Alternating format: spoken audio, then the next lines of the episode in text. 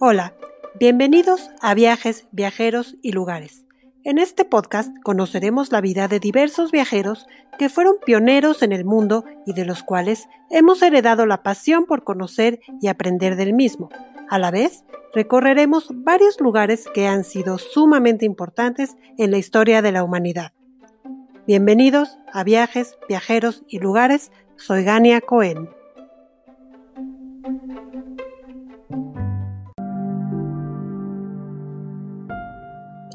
Abordar la India es casi casi una misión imposible, país extraordinariamente grande, tanto que es prácticamente un continente en sí mismo.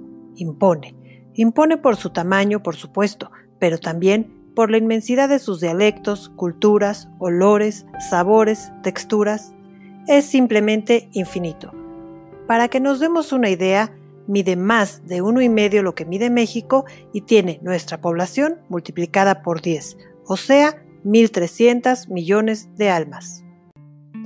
Para nosotros, occidentales, la puerta a la India es primero Calicut, en la costa occidental, a donde llega el portugués Vasco de Gama en 1498, y posteriormente Bombay, o Buena Bahía, como la bautizaron estos navegantes que desembarcaron en 1534, ciudad que en 1661 es incluida en la dote de Catarina de Braganza, hija del rey de Portugal, en sus nupcias con Carlos II de Inglaterra. El desarrollo de Bombay o Mumbai, su nombre actual, empieza exactamente en este periodo y coincide con la llegada de los acaudalados parsis a quienes la invasión musulmana había obligado a huir de su Persia natal. Así, desde el siglo XVII, varias potencias europeas establecieron puertos comerciales y fundaron colonias en el país. Para 1845, casi la totalidad de la India estaba bajo el control de la Compañía Británica de las Indias Orientales. A raíz de esta coyuntura, muchas familias inglesas se establecen en el subcontinente con el fin de establecer lazos comerciales, culturales, políticos, etc. Tal es el caso de la familia Kipling, cuyo hijo Rudyard nace en Bombay, en la India británica, en 1865. Así como abordar la India es una misión imposible, lo es también seleccionar un solo viajero que nos acerque a ella. Pero la necesidad imperiosa de elegir alguno para este podcast, tal vez sea Kipling, el Premio Nobel de Literatura de 1907, quien más nos acerque a ella. Mm, con una mezcla entre la fascinación y la condescendencia, entre el afán imperialista y la pulsión literaria, es este autor, nacido en plena época victoriana, quien nos proporciona a través de sus obras una visión singular, brillante y amena del emblemático país, no por ello dejando de tener algunos dejos de prejuicios, imperialismo y superioridad inglesa que dominaban su época. A través del libro de la selva, Kim, El hombre que pudo reinar, y varios cuentos, describe profusamente el paisaje y el folclore de la India de finales del siglo XIX. Sus obras hablan de la India maravillosa de los palacios, las selvas, los misterios, la magia, pero también del imperialismo y del choque entre culturas. Claro, la India era lo ajeno por excelencia. Así, el siglo XX literario europeo se asoma a la India siguiendo la estela de un exotismo que significa evasión, anhelo de éxtasis y viajes oníricos. El Oriente, como diría Fernando Pessoa, que es todo lo que nosotros no tenemos, todo lo que nosotros no somos y que puede sacarnos del tedio conocido. Por eso, viajar a la India sea tal vez una de las experiencias más extraordinarias de la vida. Al norte, en las faldas de los Himalaya, los ashrams, para quienes buscan una experiencia más espiritual. Bangalore, en el centro, que es pico del desarrollo tecnológico a nivel mundial. Hacia el sur del país, ver paisajes, templos y ríos. Vislumbrar la pujante capital, Nueva Delhi, Centro Nacional de la Cultura, la Política y el Comercio, y de ahí comenzar un recorrido por el impresionante Rajasthan, atestiguar Jaipur, la ciudad rosa, o navegar la Venecia de la India, enclavada entre lagos, como lo es la romántica ciudad de Udaipur. Visitar Jodhpur, con sus numerosos palacios, fuertes y templos. De ahí, dirigirse a la región de Agra, con el simplemente indescriptible Taj Mahal, cuya visita al amanecer nos imbuye de un misticismo que solamente puede percibirse allí. Tener la oportunidad de observar los eróticos templos de Khajuraho, mismos que deberían ser incluidos en las maravillas del mundo.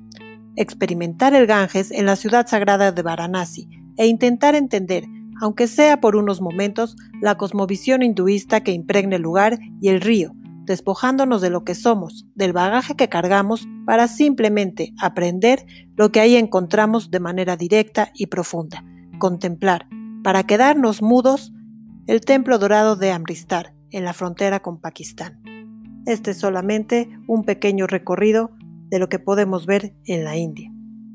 Por último, llegar a la cosmopolita y a la vez primitiva Mumbai, una metrópoli magnífica que nos dará una visión de lo mejor y lo peor de este país, con los hoteles y palacios más lujosos que podamos imaginar, con una de las colonias más caras por metro cuadrado del mundo, pero también con las impresionantes lavanderías que aún prevalecen como forma de vida paupérrima para muchas familias.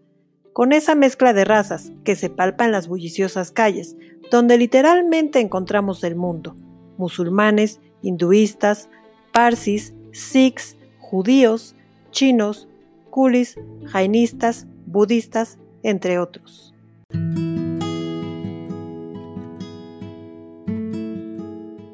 En fin, los contrastes de la India son eternos, simplemente imposible describir con palabras lo que solamente puede vivirse a través de los sentidos, los sabores, tan originales, los brillantes colores de los saris que portan hermosas mujeres y la elegancia de los hombres con los kurtas o los dotis, que son largos lienzos de tela enrollados sobre el cuerpo como los que usaba Gandhi. Pero dijimos que los contrastes de la India son eternos, así también podemos ver a los santos desnudos o monjes que pueden hacer larguísimos recorridos vestidos y calzados con nada. Los olores impregnan el ambiente y tenemos desde los perfumes más sofisticados que datan de la antigüedad de esta cultura hasta los orines callejeros.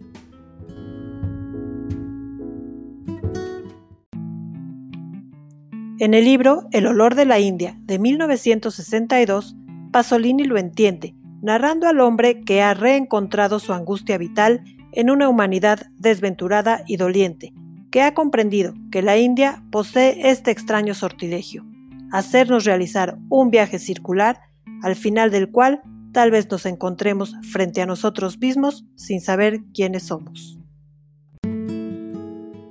Y para entender el sentir de los latinos, obviamente habría que adentrarse en vislumbres de la India de nuestro premio Nobel de 1990, el poeta Octavio Paz, quien fuera embajador de México en este país por seis años.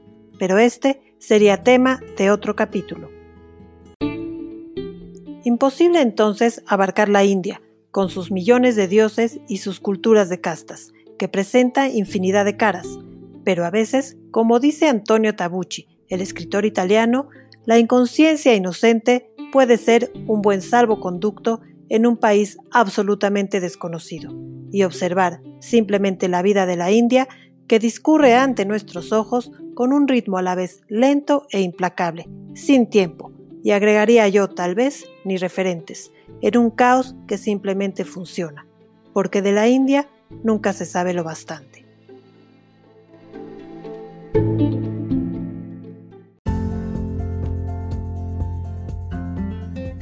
Hoy, en viajes, viajeros y lugares, la India indescifrable. Estuvo con ustedes Gania Cohen. Que tengan un excelente día.